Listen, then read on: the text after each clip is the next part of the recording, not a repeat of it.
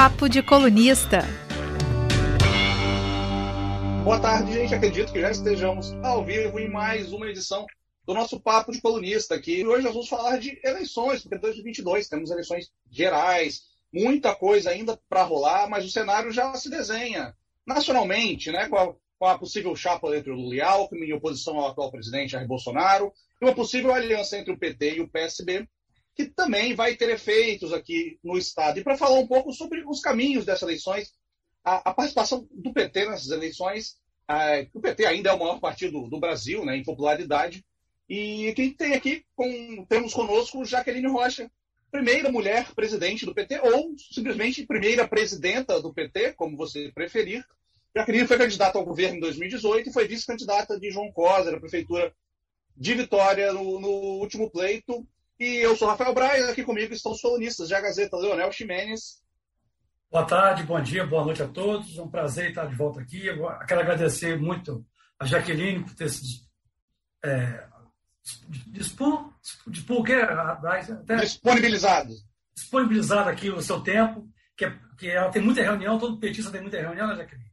Então, muito obrigado a todos. Vamos discutir essa eleição que aqui no Papo de Colunista já começou há muito tempo, né? Este é um ano de muitas emoções nós queremos saber como é que o PT vai se comportar nessa eleição, que é uma eleição que vai ser muito acirrada, como a gente está percebendo nos bastidores, no dia a dia.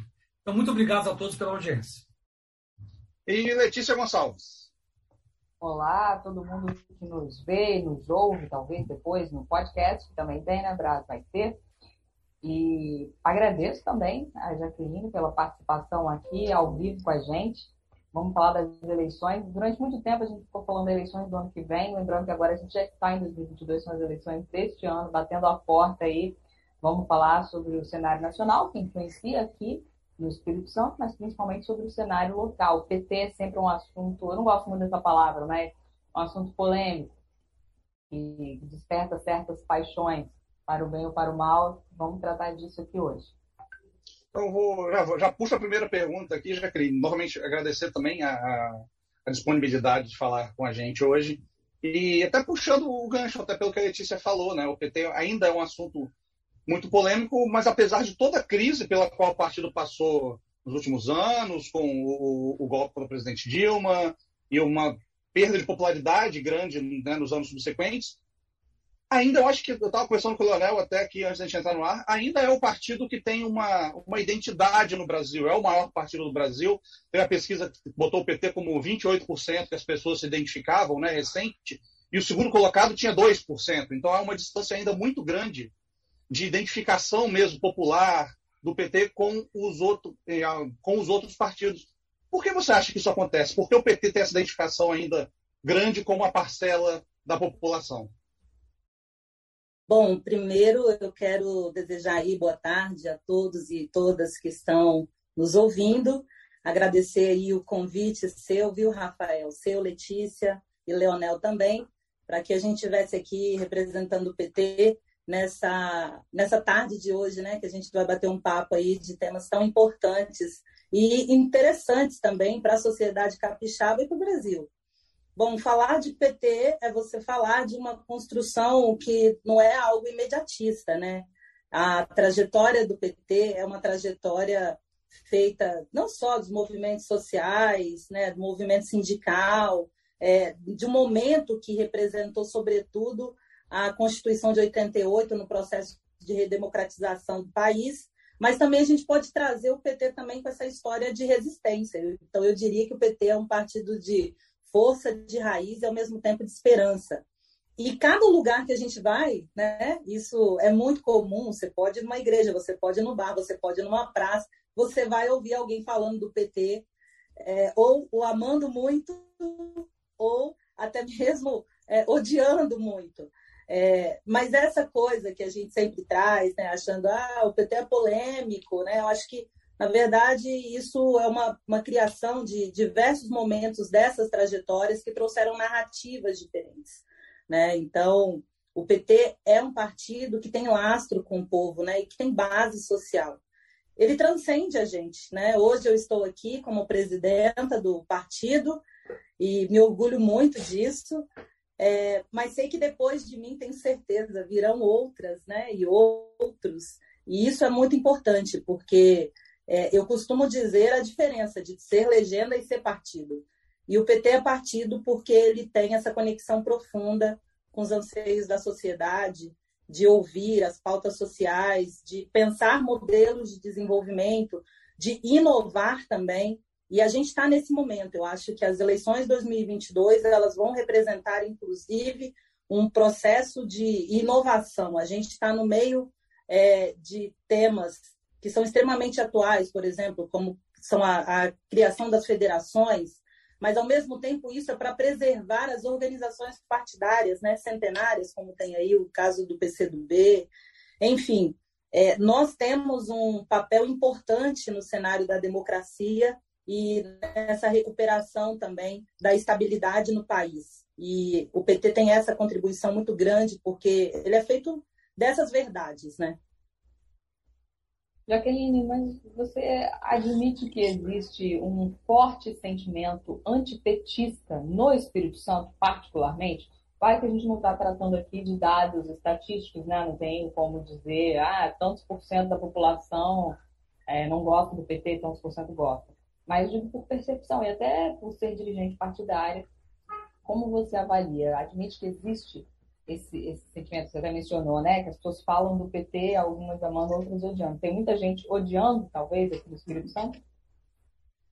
Eu diria para você que, assim, quando essa coisa que a gente traduz como antipetismo, é, Letícia, eu, eu costumo aprofundar um pouco mais. Porque o sentimento do antipetismo, ele não vem primeiro sobre a sigla do PT, mas a quem o PT defende. E quando a gente fala, quem o PT defende? As mulheres, os negros e negras, os LGBTs, a juventude, é, os movimentos sociais, o movimento sindical.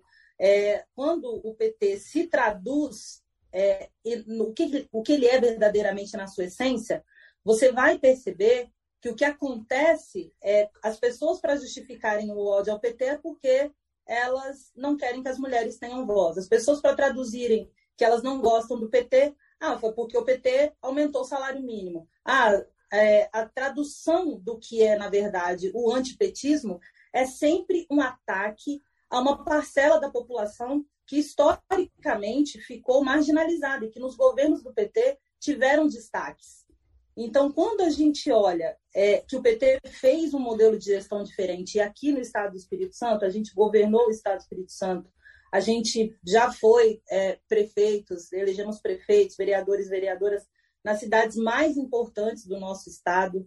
É, elegemos deputados estaduais, deputado federal, senadora, enfim, nós que sempre tivemos uma contribuição é, muito grande de discutir com as pessoas, a gente vive realmente com o sentimento de entender o que, que é o ódio de classes e o que, que é a criminalização da política.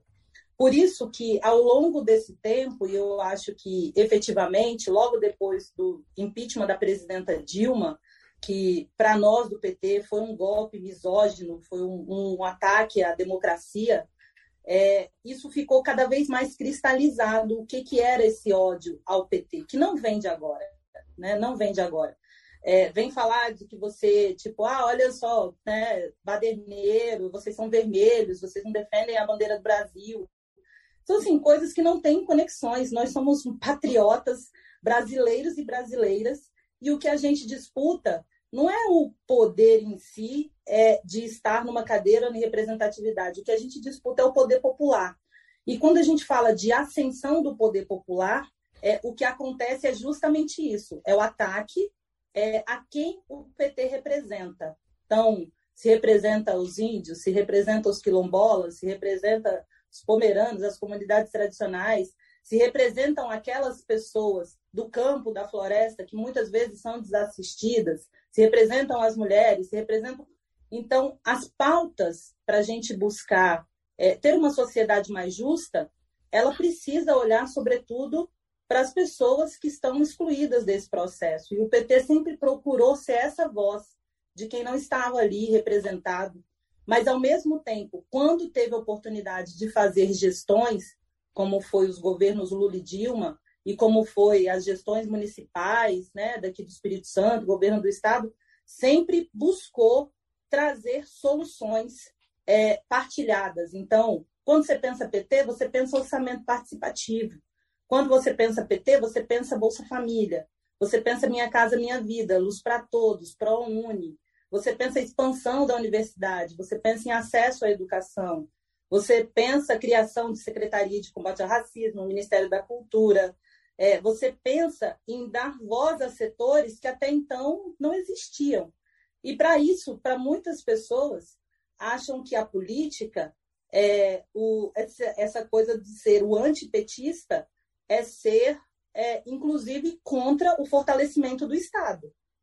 Então, a gente vive sempre essa visão distorcida. O PT preza pelo fortalecimento do Estado como indutor de desenvolvimento, mas o Estado ele só pode é, efetivamente ser forte se tiver uma ampla participação é, é, de todo o povo ali, construindo e fazendo parte dos núcleos da decisão. Mas, Jaqueline, muita gente, quando pensa no PT, pensa no mensalão, no petrolão, como foi apelidado o esquema descortinado pela Operação Lava Jato.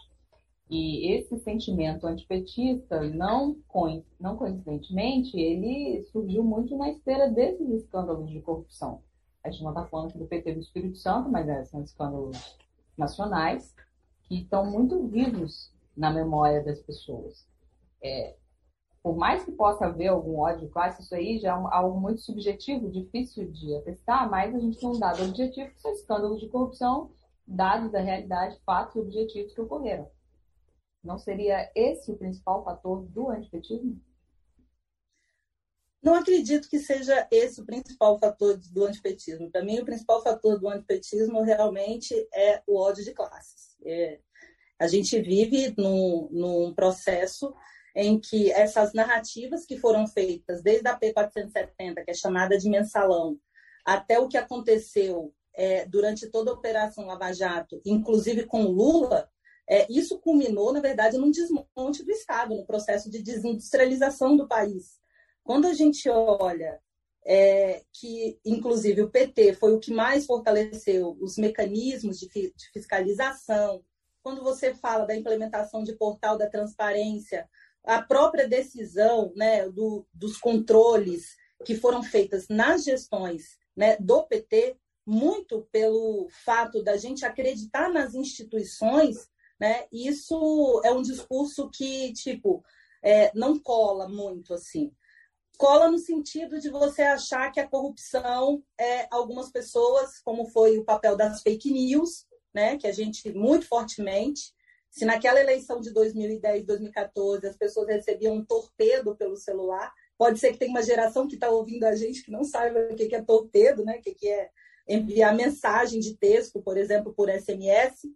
E Pode ser que, inclusive, naquele momento que isso já era um processo de, de instrumentação é, de uma certa direita que utilizava de um tipo de discurso, por exemplo, para descredenciar, para poder polarizar. E isso que é uma questão que a gente vivencia. Foi batido muito assim. A gente enfrentou de cabeça erguida cada acusação que foi feita contra o PT. Cada momento que vinha uma acusação falando de corrupção do PT, nenhum militante do nosso partido se enfiou embaixo da cadeira. Ele foi para a rua, ele foi para a rede social, ele foi para dentro do grupo da família, ele foi conversar com as pessoas e espalhar efetivamente que é verdade. Então, Ai, é, o debate sobre corrupção. Desculpa interromper, Jaqueline, mas a gente não está falando aqui, né, pelo menos minha questão, de, de fake news, desinformação. É, falando de fatos concretos, né? que existiu o mensalão e o, os escândalos também descortinados na Operação Lava Jato, de fato existiram porque não estavam apenas, inclusive, não envolviam apenas pessoas filiadas ao PT, envolviam pessoas filiadas a outros partidos, empresários, assim, isso acho que não é um ponto de discussão se existiu ou não, não é, digamos, não são fatos alternativos, são fatos. É, em relação a isso, por mais que se possa argumentar é, você admite que o PT errou, teve esses casos de corrupção e que isso arranha a imagem do partido, inclusive pode ser algo que certamente vai ser usado na campanha. É, agora que vai ter, né, tem, o ex-presidente Lula já está em pré-campanha, isso é algo que certamente vai ser lembrado, mas não necessariamente é, embalado por fake news, assim, embalado em fatos. Esses processos, Letícia, os processos judiciais, né, que inclusive foram taxados, por exemplo, quando escândalos de corrupção, eles serviram para perseguir pessoas. Você mesmo falou, né? Ah, foram outros partidos, foram outras lideranças. É, e por que, por exemplo, é, de um certo momento, né, é, esse tipo de narrativa que foi colocada na sociedade, ele visa efetivamente desconstruir a ideia, desconstruir, inclusive, no imaginário das pessoas, até então, é, o que, que é efetivamente o PT. Então, isso vem, na verdade, essa narrativa, por exemplo, a narrativa da corrupção, como foi feita várias vezes, é, é uma das coisas que a gente precisa enfrentar. Eu vou dar um exemplo para você. Quem é que vai, é, por exemplo, dar o espaço para o Lula na mídia de todas as capas de revistas e jornais que saiu falando que o Lula era culpado pelos escândalos de corrupção, por exemplo? Um cara que teve 585 dias preso, um cara que foi efetivamente tirado de um processo eleitoral com uma narrativa de que o PT era uma quadrilha, que ele era o chefe, por exemplo, da, da corrupção, que a Dilma deu pedalada fiscal. A gente está vendo para onde o país foi com essa construção de narrativa de corrupção. A política de preço da Petrobras, a gente viu o processo da quebra das indústrias brasileiras. E aí a gente se pergunta a quem interessa efetivamente é, falar de corrupção mas não necessariamente enfrentar o tema que é caro a toda a classe política, que é ao que ela defende. Nós do PT, é, em todos os momentos em que isso foi levantado, diferente de outros setores que acobertam as rachadinhas, acobertam a, o escândalo, por exemplo, de compra de mansões, né, de lojinhas de chocolate, é, nós enfrentamos isso de cabeça erguida e conseguimos, inclusive, provar a inocência dos companheiros do PT que foram acusados. Né? Conseguimos provar a inocência de Vacari, de Delúbio, do próprio Zé Disseu, de Lula, de Dilma. Assim, é, nesse cenário que a gente tem hoje, é, na, hoje a gente pode falar, não, eram fake news, mas as reproduções, inclusive, que a gente tinha à época, desde 2000, e cinco efetivamente, né? aliás, desde quando o Lula foi eleito, ah, o PT vai quebrar o Brasil. Ah, mas vai quebrar como? Não, o PT vai fazer isso, vai fazer aquilo. Então, esse tipo de narrativa, ele foi um terreno fértil para que houvesse um processo, inclusive, de disseminação das fake news, porque quando a gente olha a criação dos instrumentos de controle implementados no governo do PT, não teve nenhum outro governo nem do Lula, nem da Dilma. Não teve nenhum outro governo, Collor, FHC, enfim, Itamar, nenhum outro governo que combateu tanto a corrupção quanto os governos do PT. Jaqueline, só se você me permite, em relação a esse tema ainda, eu estou curioso saber o seguinte: qual vai ser a estratégia que o PT vai utilizar para enfrentar esses temas durante a eleição? Porque você está falando em narrativa, fake news. Narrativa é uma versão de uma história que necessariamente pode não ser a real. Né? Fake news, que seria uma mentira também. Quer dizer, o PT vai tratar todas essas denúncias do Petrolão, do Metalão, como fake news, narrativas, ou vai fazer uma autocrítica, vai admitir que houve erros que, de alguns filiados do Partido dos Trabalhadores, dirigentes do PT. Eu queria lembrar também que muitos desses dirigentes que você aponta aí não foram exatamente inocentados, né? Houve irregularidades jurídicas nesse processo judicial que o Supremo, Supremo considerou, né? mas não, não, Lula não foi inocentado, a bem dizer, nem outros dirigentes do PT. E sim, houve irregularidades no processo, conduzido pelo Moro, que foi até declarado suspeito, que é uma coisa gravíssima para o juiz. Então, mas eu queria saber o seguinte: o PT vai considerar esses episódios como narrativas e fake news ou vai admitir que houve erros, que houve episódios de corrupção e que vai se comprometer um eventual novo governo do PT a não é, mais praticar esse tipo de, de ato lesivo ao, patrimônio público. Leonel, assim, é, o PT ele traz a verdade. Em todas, em todas as suas construções, o PT é o partido da verdade. É, quando o Rafael iniciou, por exemplo, a abertura dessa entrevista, falando que o PT tá, é o partido preferido do Brasil com quase 28%, aqui no Espírito Santo, o nosso número de filiações aumentou substancialmente. Quando a gente consegue é, ler que o cenário político, o ex-presidente Lula, é o polo aglutinador é, de um processo que é capaz de pacificar, inclusive, o Brasil, eu quero, assim, é muito colocar que a autocrítica ela se faz justamente nessa prática política. O que o país precisa, inclusive, é uma prática política diferente que coloque o povo como protagonista e não como problema, é, como vem ocorrendo aí durante esses últimos, essas gestões que a gente tem tido. E quando a gente traz o processo do tema de corrupção, ou que a gente, por exemplo, ah, como, qual é a estratégia que o PT vai usar nessas eleições? A estratégia nossa é conversar com o povo, é falar a verdade. É falar que foi feito um processo para tirar o Lula das eleições em 2018. É falar que efetivamente o golpe da Dilma é, foi um golpe machista, foi um golpe misógino. É só a gente olhar o que aconteceu com o programa Ponte para o Futuro e aonde a gente está hoje. O processo que tem hoje mais de 119 milhões de pessoas em situação quase que de insegurança alimentar, onde a gente tem um número de desempregados no nosso país e cada vez mais a gente está afundando no processo aonde é, a sociedade se encontra querendo se agarrar a uma esperança. Então a gente entende que nesse momento é, a gente precisa ouvir as pessoas, ouvir quem quer, inclusive, construir essa agenda conosco, essa agenda de repactuação do país, é, e fazer com que esse polo aglutinador, que é o PT, como o maior partido de esquerda da América Latina e que tem o presidente Lula como essa liderança política hoje, é, tocando esse processo, discutindo com a classe política, mas discutindo também com setores da sociedade as saídas necessárias, é lógico que não é para a gente olhar só para o retrovisor, mas é para dizer o seguinte: olha, nós queremos fazer um governo é, cada vez mais voltado é, para o povo e para a população e que questões como essas que foram colocadas, elas inclusive elas não possam se repetir ao longo da história. Então não foi o PT que inventou a corrupção, nem tampouco é, escondeu ela dos enfrentamentos nos momentos necessários. O PT, inclusive, é o partido que enfrentou tudo isso, que teve uma presidente vitimada, que teve um ex-presidente que foi preso e que consegue sair de cabeça erguida, provando a sua verdade, a sua inocência, e é o povo que vai, inclusive, julgar essa história, né, ao longo dessa trajetória. Mas só para só ver se eu entendi aqui, Jaqueline, você sustenta então que não existiu mensalão, não existiram desvios na Petrobras?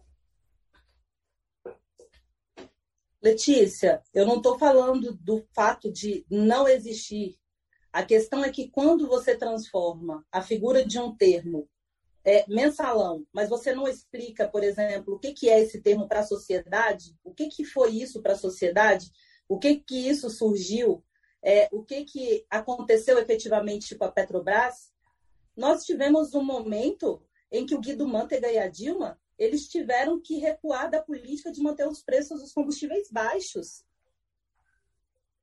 Isso aconteceu. E, assim, dentro da narrativa, as pessoas esquecem. Mas o que aparece é: não houve política de corrupção dentro da, dentro da Petrobras. Então, nós precisamos entender que o que foi feito é para tentar colocar a imagem do PT como um partido corrupto é, não era uma questão é, meramente para tentar é, atingir apenas uma pessoa, era para tentar acabar com um partido político, com aquilo que o PT representava. Só que o PT ele tem história, tem trajetória, é, enfrentou esse tema de cabeça erguida e vai continuar enfrentando. E para as eleições, a principal estratégia nossa é levar a verdade adiante. Jacqueline, voltando ao tema eleição, o PT atualmente tem uma deputada em 30 parlamentares na Assembleia Legislativa. Tem um deputado federal, que é o Helder numa bancada de, de 10%. 10%. É, qual a expectativa do PT para a eleição deste ano? É, pretende aumentar de uma forma significativa essa, essa bancada? Você acha que o PT tem condições de avançar mais este ano? é, eleger senador, eventualmente até governador. Qual a expectativa do PT estadual para a eleição? Nossa expectativa é que é, nós estamos trabalhando muito, Leonel, para poder aumentar a nossa bancada. E não somente em termos de número, mas também em termos da representatividade dessas bancadas, na bancada estadual e na bancada, é, na bancada federal. Nas últimas eleições de 2020, nós chegamos a lançar, entre candidaturas proporcionais e majoritárias, quase 400 companheiros e companheiras que participaram do PREI diretamente, né, defendendo as bandeiras do PT. Então, a gente vem no processo de reconstrução diretamente ligado com a militância, com essas pautas. Fizemos com que duas cidades importantes fossem para o segundo turno, é, e isso faz com que demonstre um novo momento que o PT vive. Hoje, o nosso partido ele está cada vez mais unido, ele tem programa para o Estado do Espírito Santo, é, tem candidato a presidente da República, tem feito o movimento, por exemplo, de fortalecer as chapas proporcionais, tanto as estaduais quanto a federal, porque a gente entende que é, um, uma agenda com o ex-presidente Lula, que vem a liderar esse processo nacionalmente, precisa também estar fortalecida aqui no estado do Espírito Santo. Então, o nosso principal objetivo é aumentar a bancada estadual e federal e fazer com que esses movimentos que foram para a rua é, durante todo o ano de 2020 e 2021 possam estar engajados e representados nessas pré-candidaturas aí que o PT vai apresentar. Vocês têm uma meta numérica, deputados federais, quantos pretendem fazer, estaduais? Vocês já trabalharam esses números já? O que vocês vislumbram agora para outubro? Números? Leonel, hoje, é, o que a gente é, consegue vislumbrar para dentro do partido é que a gente busca, pelo menos, fazer, tipo, o PT, é, independente dessa construção de federação ou não, é, que numa chapa do PT hoje a gente consiga trabalhar pelo menos dois deputados e ou deputada federal e pelo menos três aí estaduais, né? Eu acho que 30% das vagas da Assembleia e pelo menos 20% das vagas no, no, na Câmara Federal. Além das candidaturas majoritárias, né? além das além da candidatura de Senado, além das candidaturas de governo também. É, enfim, a gente vem fazendo o processo de construção dia a dia. Perfeito.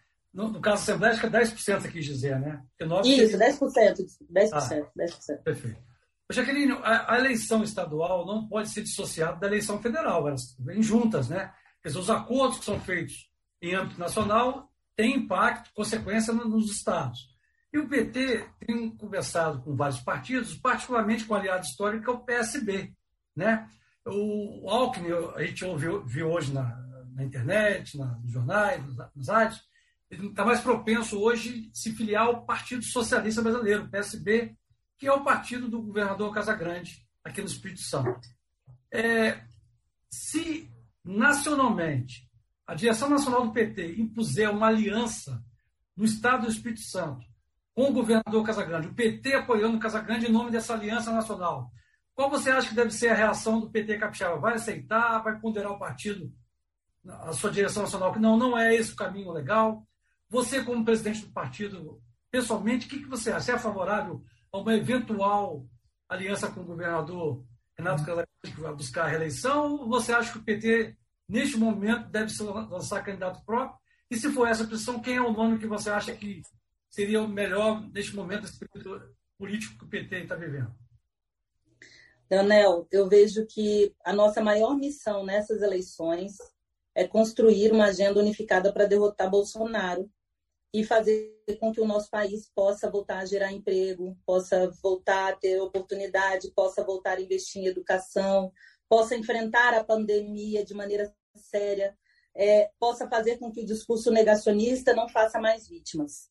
Então, acredito que o nosso maior objetivo é buscar a unificação de uma agenda em torno de todos aqueles e aquelas, de todas as agremiações e siglas é, que consigam efetivamente é, trabalhar é, esse momento político que o Brasil passa.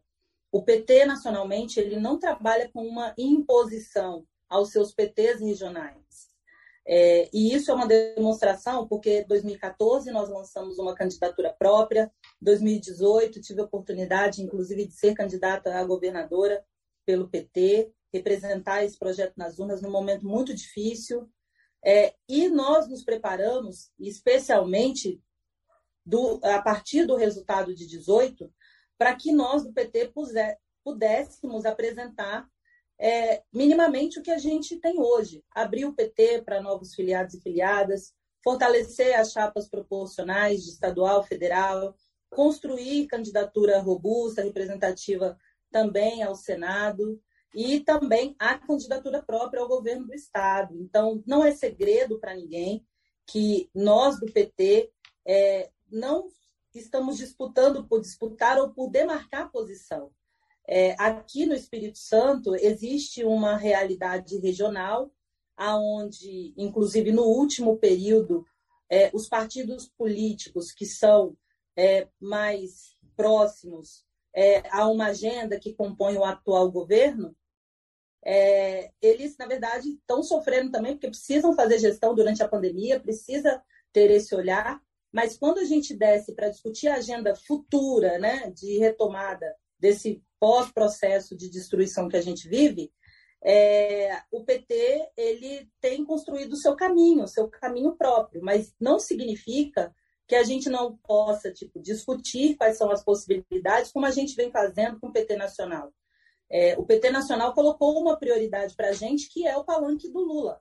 Então, é, nós temos dito para as direções municipais do PT, para a militância do PT, para quem confia no PT e para quem confia no Lula aqui no estado do Espírito Santo, que nós vamos ter o palanque para o Lula aqui no estado do Espírito Santo.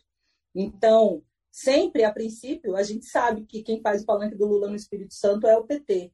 Então, a partir né, desse ponto, é onde a gente conversa com qualquer outra força política e qualquer outro segmento da sociedade para somar conosco. A estratégia do PT nacional hoje, é, ela vem ampliando o seu campo de atuação. O ex-presidente Lula tem reunido é, personalidades democratas importantes ao seu lado é, nesse processo de uma retomada do país, né? de uma retomada é, aonde venha prevalecer, sobretudo, uma agenda em que o povo esteja no centro das decisões. Então, para nós aqui do Espírito Santo, nós hoje sentamos a cada 15 dias é, com a, o PT Nacional, com a Executiva Nacional, e a gente faz a avaliação dos cenários. Mas hoje, nós do PT aqui do Espírito Santo, estamos preparados para lançar chapa puro sangue, de fazer a construção com outros, com outros campos políticos, de fazer a construção de outras alianças políticas também, mas liderando esse processo aonde o palanque do Lula é a nossa prioridade. A senhora, por, por falar, por, né, citou aí a situação da possível aliança com o PSB, falando nisso, o governador Renato Casagrande recentemente se disse contra a formação de federação, que o PE não é contra o PSB fazer uma federação, federação, para quem não sabe, é uma espécie de coligação turbinada. Antigamente os partidos faziam coligações, se uniam apenas para o momento da eleição e depois essa união era dissolvida. A federação é uma união que se dá na eleição, mas se estende por quatro anos. Os partidos têm que continuar operando juntos em todos os níveis né, federais, na, tanto nos estados quanto nos municípios, fica tudo alinhado, esses partidos que estiverem compondo a federação, e isso dura por quatro anos, não se desfaz depois da eleição. O governador Renato Casagrande disse que é contra o PSB formar federação com outros partidos, quaisquer partidos, ou seja, então é também contra a federação com o PT, ele acha que isso enfraquece o partido. O argumento dele é que o partido tem que lançar chapa pura para fortalecer as bancadas no legislativo e que não seria bom para o PSB, que tem a ambição de crescer mais, ficar preso ao partido.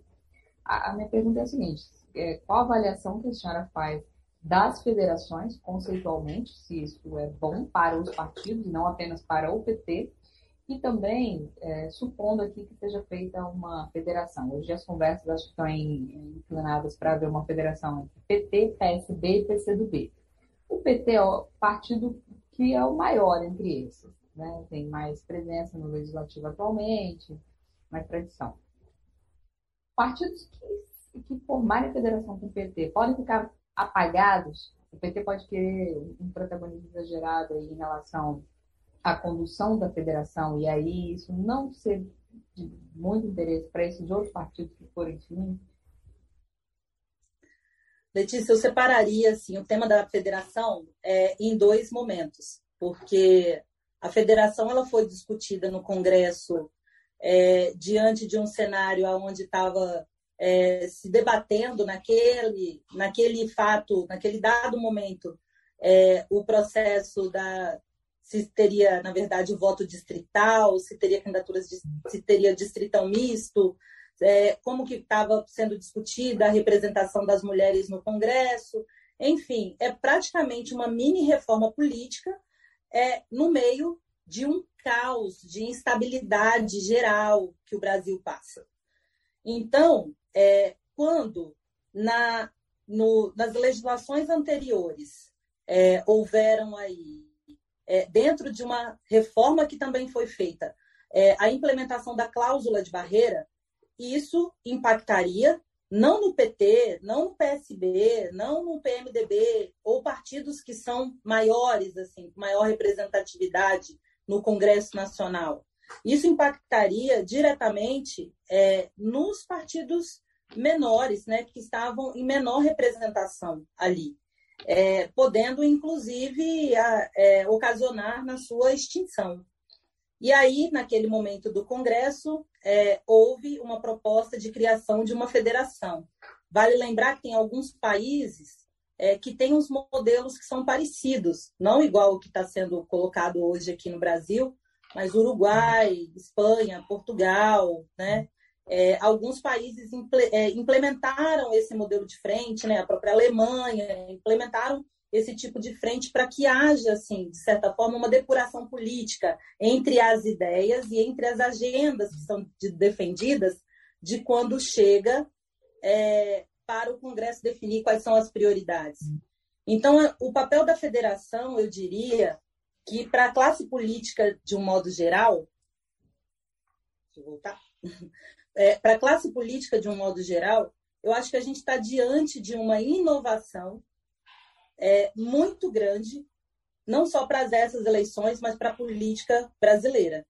Então, eu acho que a federação ela tem um papel importante é, nesse processo da organização da sociedade. Então, eu separaria essa primeira parte.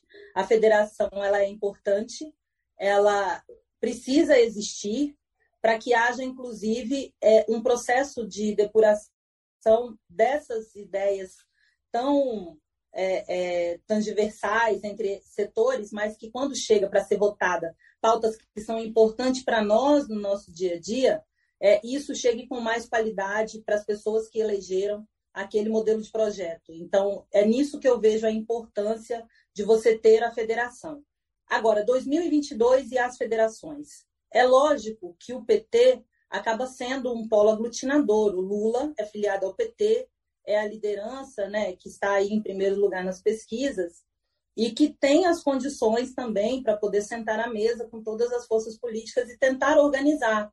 É, e o campo progressista em si é, traz um debate importante sobre o aumento da sua representatividade também no Congresso. Então, de um lado, você não, a federação ela não sai da cabeça de um partido apenas, ela sai de um debate, ela sai de um programa esse programa precisa estar registrado. Essa federação ela vai ter que existir pelo menos por quatro anos. Ela, ela dá uma cristalizada hoje na questão da fidelidade partidária em outros pontos importantes, mas cada partido continua existindo, né? E para esse momento, é, se você fosse falar, ah, mas o PT em si, né, numericamente, precisa de federação, o PT tem mais de 50 deputados federais, o PSB precisa, não, não são esses, esses partidos que necessitariam da federação. A federação é um instrumento político. E como instrumento político, nós do PT somos sim favoráveis. Inclusive, o PT votou favorável a favor das federações, a favor da criação das federações. Não só o PT, foram nove partidos que naquele momento defendeu que as federações eram um processo importante para a preservação da representatividade política, da escolha do eleitor né, no Congresso e também que isso pudesse reverberar depois nas câmaras municipais, nas assembleias legislativas. Então, o PT é sim a favor das federações e que nessas eleições discute, é, junto com o PSB nacional, junto com o PCdoB, com o PV, é, o formato dela, né? E como isso pode oferecer uma depuração de uma agenda política, é, um programa consciente para que o eleitor e a eleitora possam escolher bem os seus representantes. Vamos agora é, vislumbrar um cenário eleitoral que é possível, né, em política, isso tudo é possível eleição. Vamos dizer que o PT lança um candidato próprio ao governo do Estado contra o Casagrande, né? E que esse candidato vai para o segundo turno contra o Casagrande. No segundo turno, o PT capixaba é, aceitaria eventualmente o apoio de um candidato de direita para somar forças contra o, o, governo, com o candidato governista, que é o Casagrande? Por exemplo, um candidato até ligado ao bolsonarismo, como eventualmente poderia ser o, o, o Manato, o executivo federal Manato? O PT aceitaria o, o apoio de um segmento desse para derrotar o Casagrande no segundo turno? Primeiro, a gente precisa assim, estabelecer um, um, um raciocínio é, isso aí é bem difícil, viu, Anel? Porque. É, Mas é possível, né? Primeira coisa. A, não, assim, o exercício da consciência é que nós do PT entendemos que, por exemplo, o Casagrande em si, o Casagrande não é Bolsonaro. Né? Ele não declarou apoio para Lula, né? não, declarou, não declarou apoio para Lula e tal, mas ele não, não é bolsonarista, não é negacionista, não é uma pessoa que a gente pode colocar na mesma, na mesma proporção é, que o que a gente entende que, que é o negacionismo hoje, que, que é essa agenda autoritária, que, que... Então, assim, existe um, um limite. Eu acho que se o Estado do Espírito Santo chegar no momento que escolher, tiver uma candidatura do PC do B e do PT, eu acho que nós temos aí avançado no pensamento, inclusive de projeto muito grande, né? Nós aqui, que temos uma tradição progressista, de fazer movimentos de trazer todo mundo para dentro de um palanque, de fazer as construções de alianças amplas, é, não tem como comparar o momento eleitoral que a gente está vivendo é, na disputa que você precisa derrotar aquilo que representa uma anomalia política que é o Bolsonaro e quem o apoia. Bolsonaro e quem o apoia é uma anomalia política. É, é, é defensor de torturador, defensor de, de sabe, negacionista. Então, é, eu não colocaria nem sequer assim nenhum tipo de possibilidade, inclusive mesmo sabendo, né? Você deu o exemplo de Manato aí que passou pelo PDT, que passou por partidos que foram né, desse campo progressista, que a trajetória deles, enfim, ao longo do caminho eles é, fizeram outras escolhas e opções, é, mas o fato é que isso é uma possibilidade muito remota, assim, não, não existe isso, eu não consigo enxergar um bolsonarista apoiando uma candidatura do PT, uma pessoa defensora de Bolsonaro, defensor de torturador, apoiando a candidatura do PT, como eu não gostaria também de ver tipo um bolsonarista apoiando uma candidatura do PSB. Porque é o contraditório do contraditório. É o contraditório. É, eu acho que nós precisamos chegar a um processo de, de maturidade política para entender que o Estado do Espírito Santo é, não pode eleger alguém é, com esse perfil e com é, o olhar de gestão, que na verdade não é nem de gestão, que é um processo de desgoverno que o Bolsonaro representa.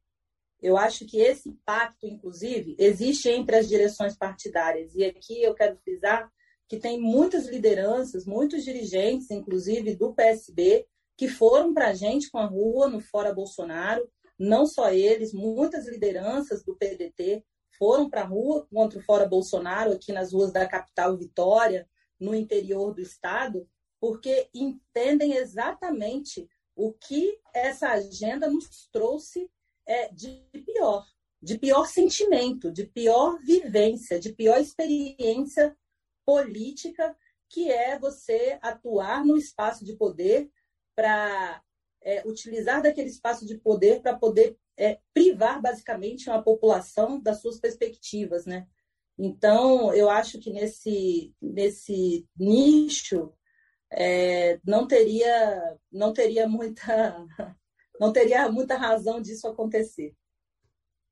É, Jaqueline, eu, vou, eu, trouxe aqui algumas perguntas de algumas perguntas, algumas sugestões também de, de gente que está nos acompanhando. Primeiro, o Ricardo Apré perguntou algumas vezes assim é, que se teve algum político do PT, alguma pessoa que foi é, envolvida no, no, no, mensalão, em petrolão, em todos os, os, os esquemas de corrupção que o PT foi acusado, que acabou expulso do partido. Teve alguma, alguma punição para algumas pessoas?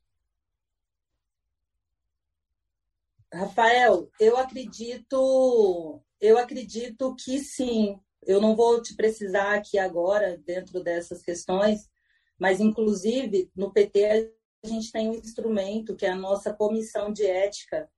É, existe o processo das advertências internas e até antes de acontecer a expulsão, é feito o processo da comissão de ética do partido e geralmente as pessoas elas até mesmo pedem a desfiliação do PT é, isso para que inclusive elas respondam pelos atos dela individualmente é, o PT não é uma a instância é, julgadora, porque quando se trata de crime tem que ser tratado como crime, mas internamente nós temos estatuto, nós temos direção e nós temos é, atitudes que são feitas no dia a dia, que reverbera em várias atitudes, e não é só por questão de corrupção.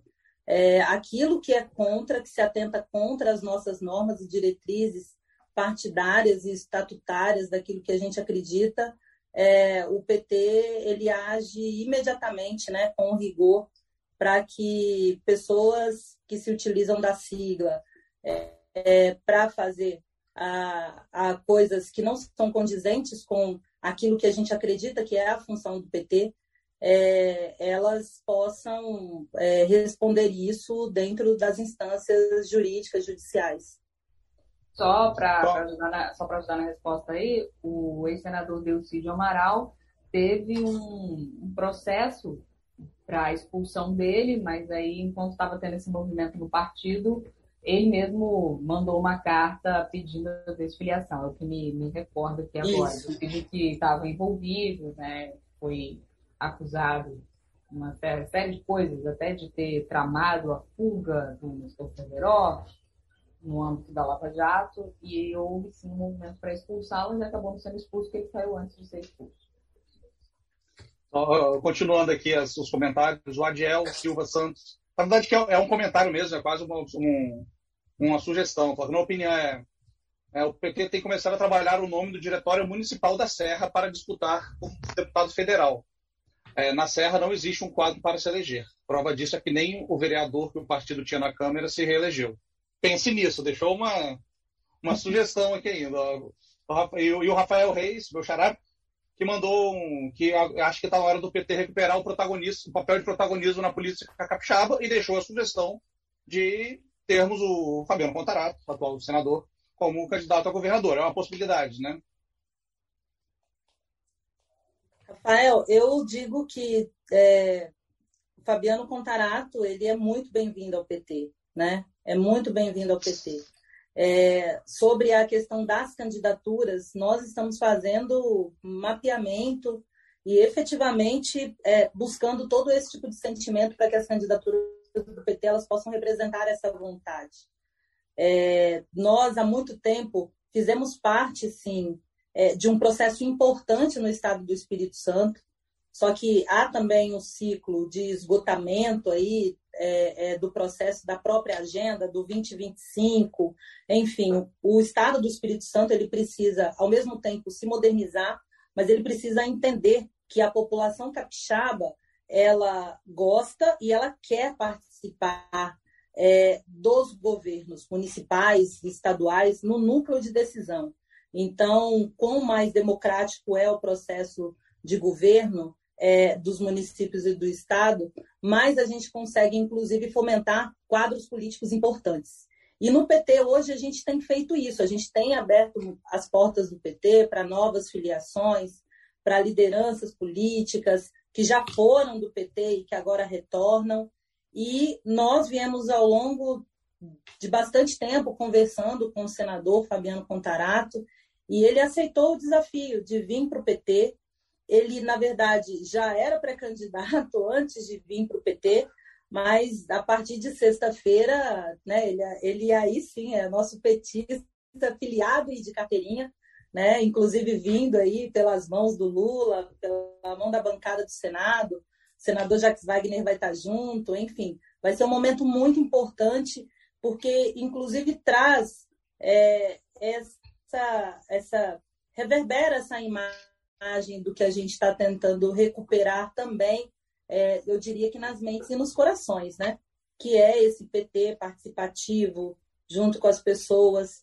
E eu tenho certeza que não só a filiação do Fabiano Contarato, mas é, várias que aconteceram, e a gente teve um boom assim, de filiação. O exemplo disso é que no dia 9 de março, quando Lula fez aquele pronunciamento é, sobre, depois de, da, da declaração que o STF declarou inocente, é que nós tivemos quase 4 mil filiações assim é, na sequência dentro do PT. Então, hoje nós somos um partido que está presente em 53 municípios do estado do Espírito Santo, que tem mais de 400 dirigentes municipais, estaduais, que mesmo tem representação nas câmaras de vereadores, deputados, deputada. Temos a, teremos também um senador da República e eu acho que isso é voltar à cena política com muita força e com muita vontade de apresentar uma alternativa também para a sociedade capixaba e contribuir nessa agenda que o Lula lidera.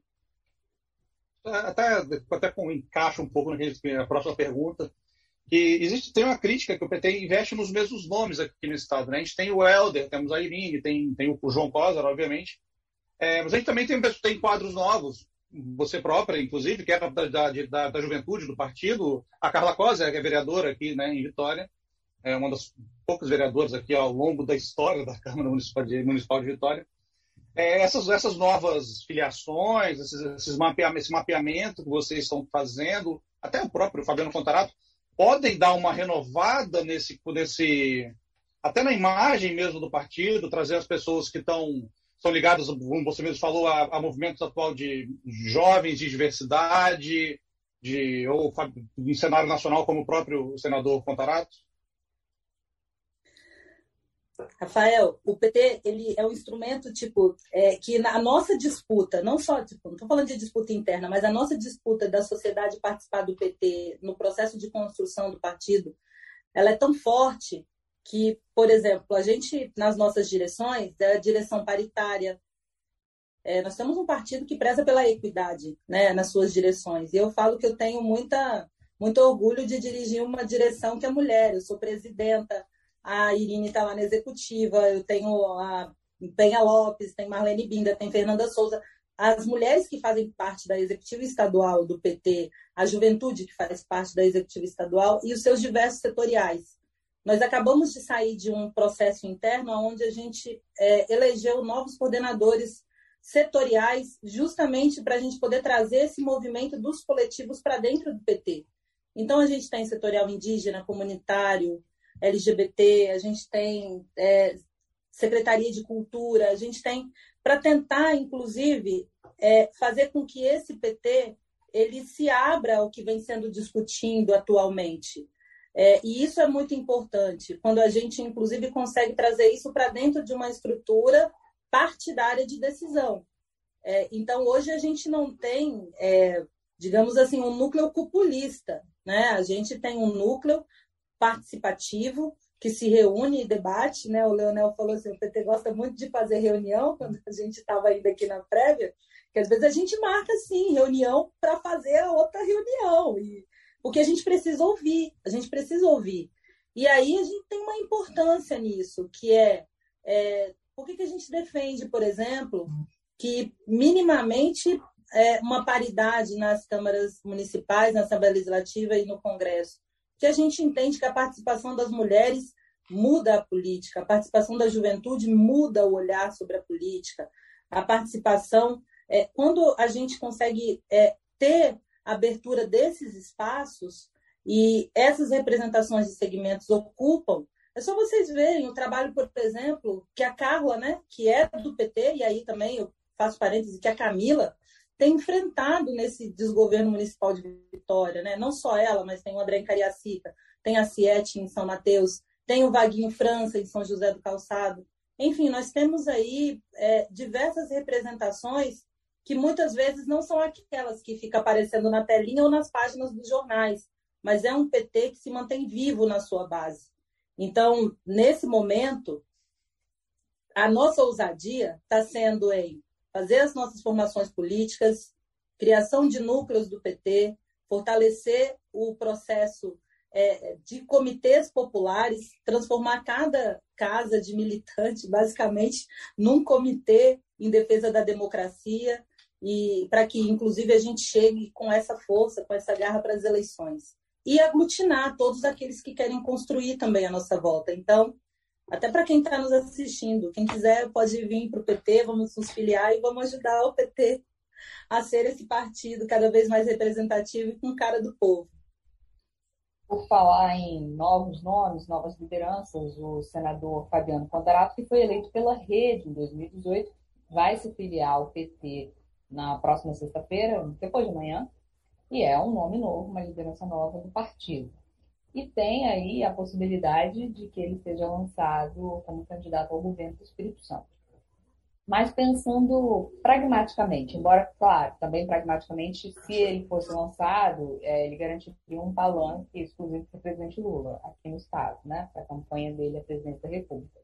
Mas, pensando pragmaticamente no cenário local, é uma boa ideia termos duas candidaturas de partidos de esquerda, porque não vai dividir os votos, né, tendo Contarato e Casagrande. Casagrande, que é do PSB, é também de centro-esquerda, ter dois nomes da centro-esquerda não divide os votos, não é uma, um erro estratégico isso aqui no Espírito Santo? Não seria, né, se realmente tivermos essas duas candidaturas. 2018 nós fizemos isso, né? O PSB lançou a candidatura do Renato e o PT lançou é, a nossa candidatura, a candidatura do PT. Lançamos o nome ao Senado, o palanque de Renato, enfim. É, essa discussão efetiva, é, eu, eu costumo separar ela, Letícia, com bastante cuidado, porque uma coisa é o que institucionalmente o PT vem conversando também com a direção do PSB. Outra coisa é a leitura que a gente tem é, sobre a gestão e governo Renato Casagrande. É, vocês mesmos acabam noticiando que às vezes ele não fala se ele é candidato à reeleição ou não. Então, nenhum partido político vai ficar esperando, tipo, não sei se eu sou candidata à reeleição. A gente precisa fazer um movimento porque o povo não aguenta mais. A gente precisa pensar alternativa. Como é que a gente vai fazer para gerar emprego? Como é que a gente vai fazer para poder disponibilizar uma saúde de qualidade para a população? Como é que a gente vai fazer para vencer o feminicídio é, no estado do Espírito Santo, enfrentar esses números tão caóticos e alarmantes que todos os dias a gente encontra? Isso precisa ser dado uma resposta para quem pergunta é, efetivamente.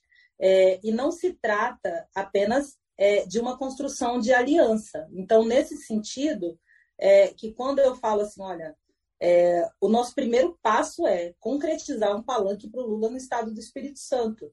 Mas se você me perguntasse assim, Jaqueline, o Lula tem palanque no Espírito Santo? Eu falo para você, o Lula tem, o nosso. Tem o palanque do PT. Qualquer coisa após isso, é um processo de discussão. É um processo de discussão que vai ser feito. Aí vai ter o olhar nacional, vai ter, enfim, as variáveis é, que, podem, que podem aparecer. Agora, é, eu não vejo que muitas vezes os impasses regionais eles possam é, ser colocados é, é, como uma prioridade quando a gente fala de um país que está ladeira abaixo. Então, é, quando a gente fala de ter um palanque para o Lula no Estado do Espírito Santo, é porque a gente sabe o, o que, que ele fez quando foi presidente. Né? Quais foram as ações que o Lula teve quando foi presidente, inclusive para com o Estado do Espírito Santo. Então, nós do PT não queremos é, fazer uma discussão rasa porque nós temos uma contribuição importante. A gente tem formulação política.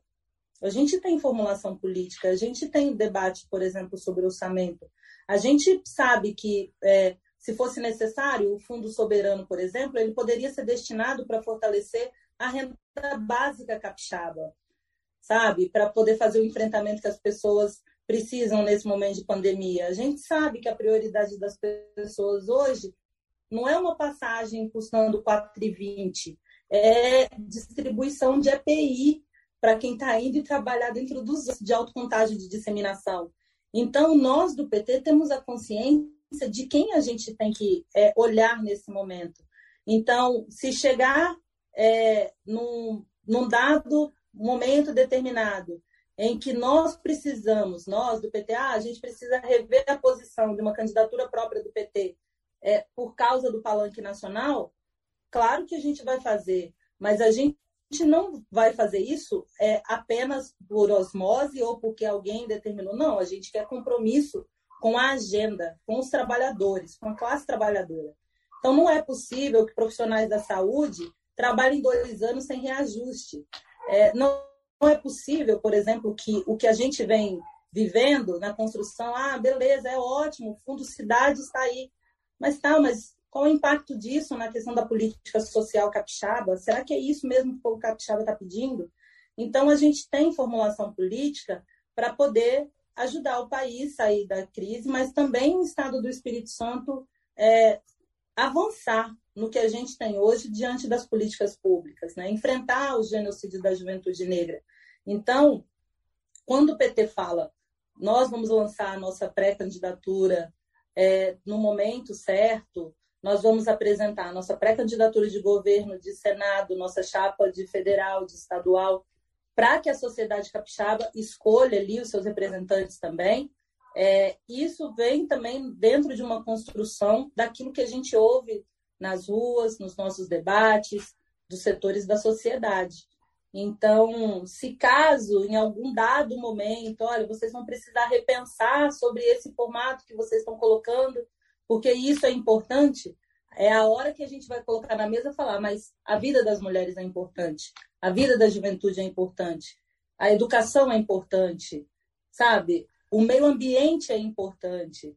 Então, nós precisamos colocar efetivamente o que, que é importante. Então, não é só o pragmatismo é, da aliança, é, qualquer aliança eleitoral, mas efetivamente o momento que a gente vive e passa para que possamos ter pelo menos esperança aí de um futuro melhor.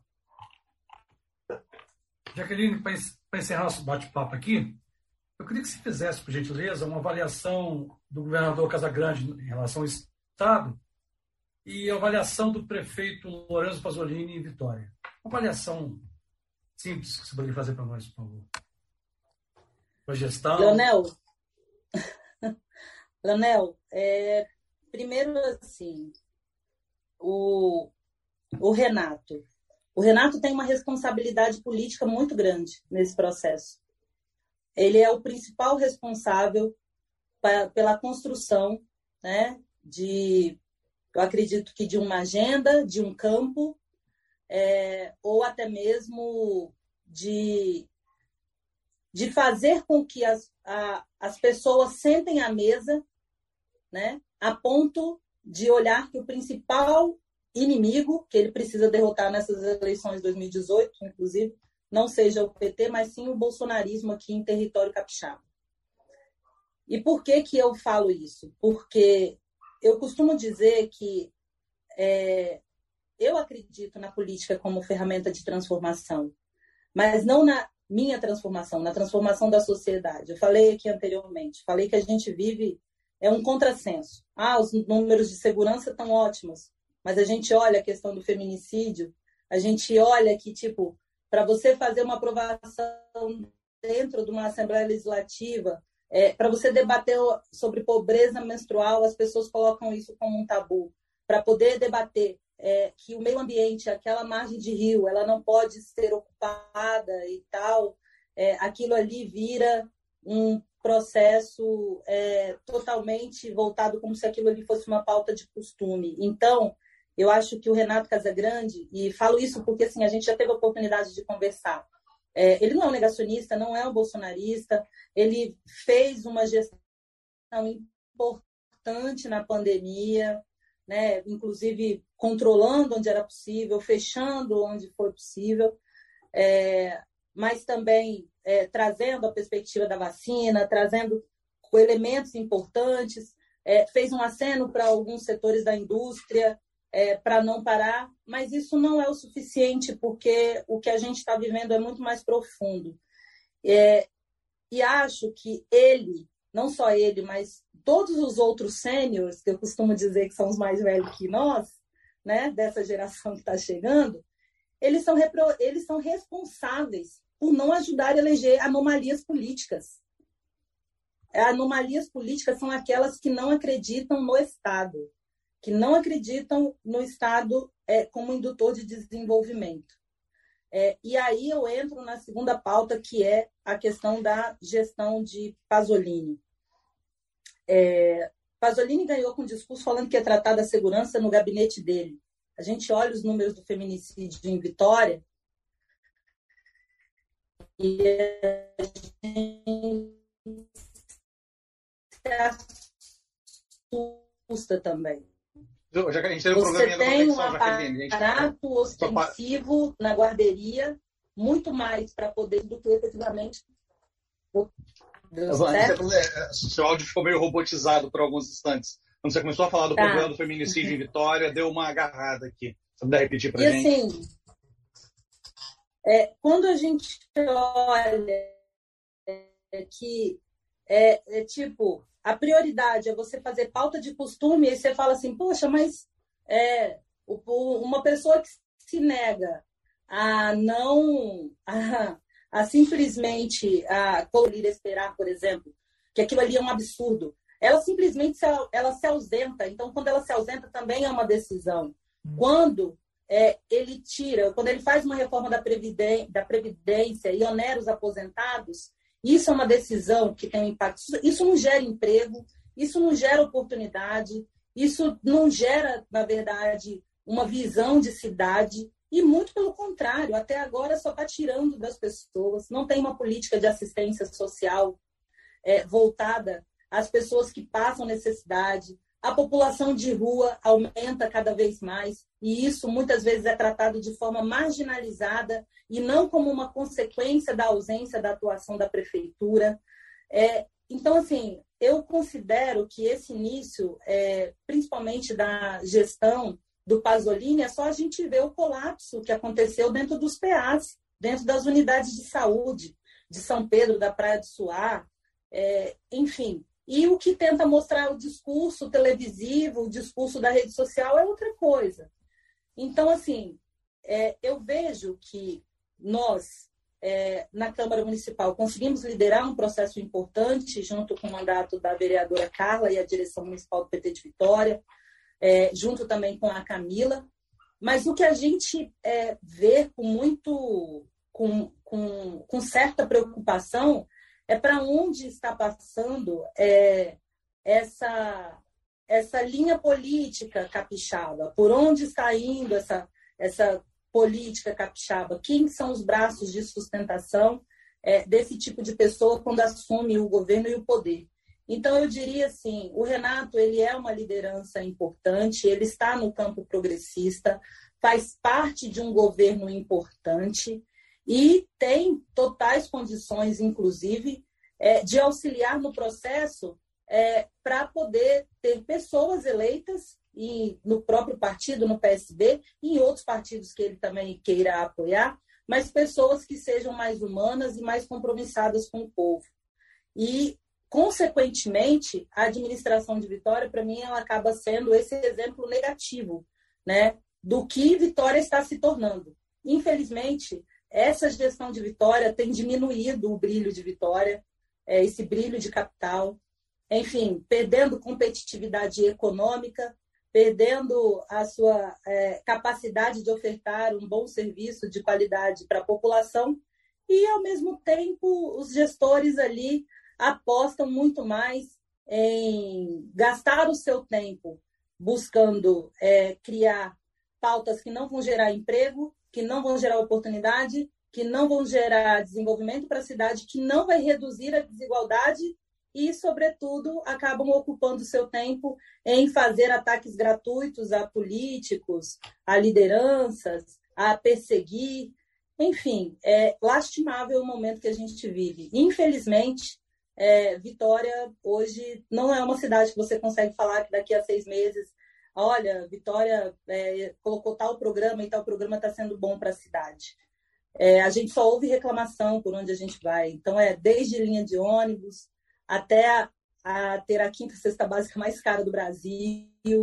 Enfim, é, infelizmente, Vitória, nesse sentido, é, nessa gestão, ela perde, ela se apequena diante de tantas atrocidades que vêm acontecendo. E não só ela, mas também eu acho que a Câmara Municipal, porque o que a gente tem ali, Rafael, é quando aquela a, essa, a gestão foi eleita pelo povo. Quando você entra ali, você, não quer saber se a Jaqueline é do PT ou se o outro é do PSB ou é do PSL ou o que seja. Você foi eleito ali para cuidar das pessoas. E quando você vê que aquele espaço ele vira opressor para os negros e negras, ele vira o opressor das mulheres, ele vira o opressor dos aposentados, aposentadas, ele vira o espaço que é, cerceia a cultura do, do município, que é tão rica, tão importante para o cenário de todo o Estado.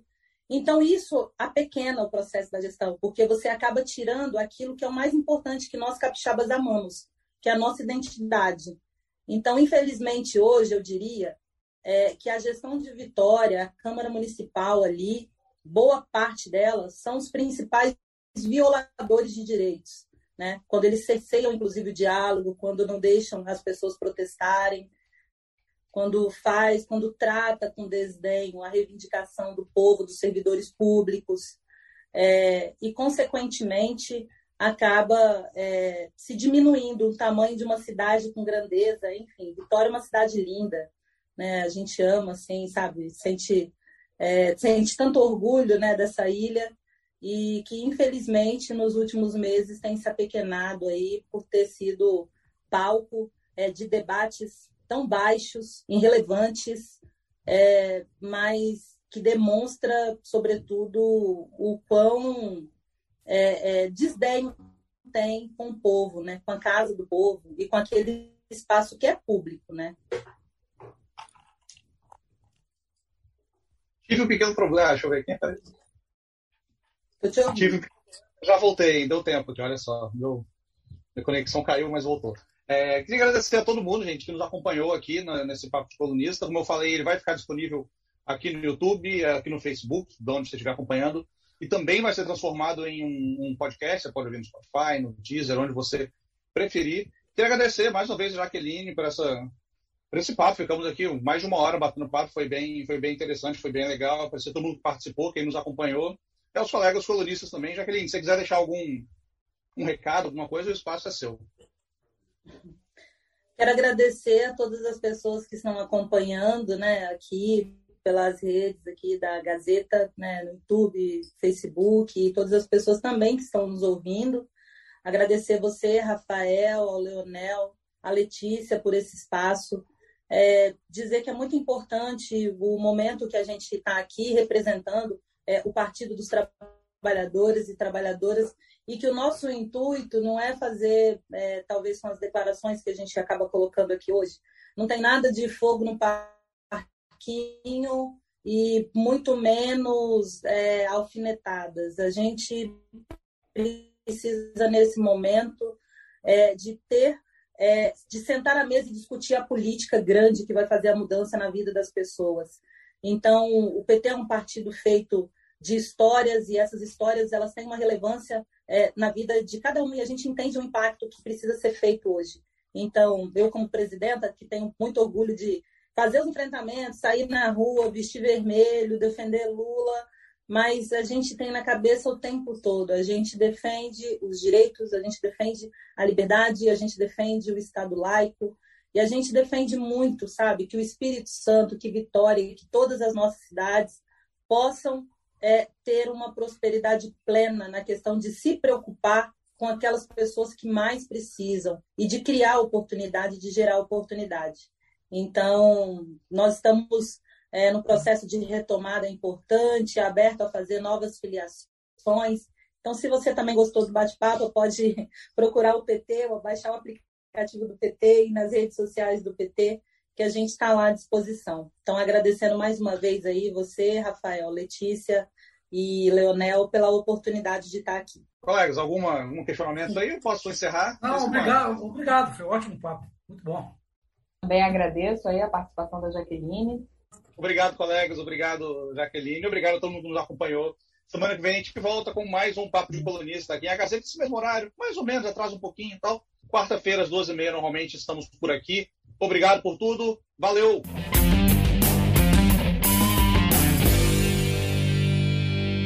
Na próxima semana tem mais Papo de Colunista em agazeta.com.br e nas principais plataformas digitais. Trabalhos técnicos Farley Sil. Sonoplastia Leandro Mouro e Murilo Marim. Edição Amanda Monteiro. Direção geral Elaine Silva. Papo de Colunista